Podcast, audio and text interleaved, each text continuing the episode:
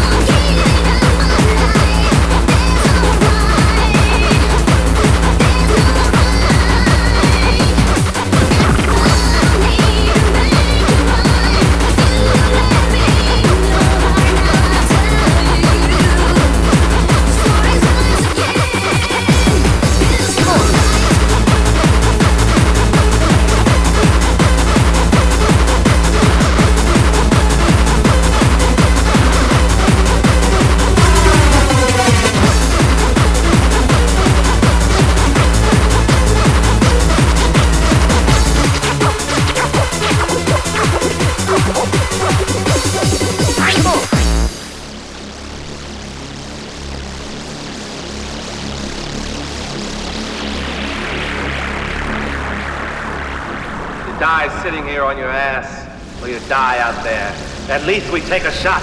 We owe it one. What the fuck are you talking about? I'm talking about killing that big motherfucker.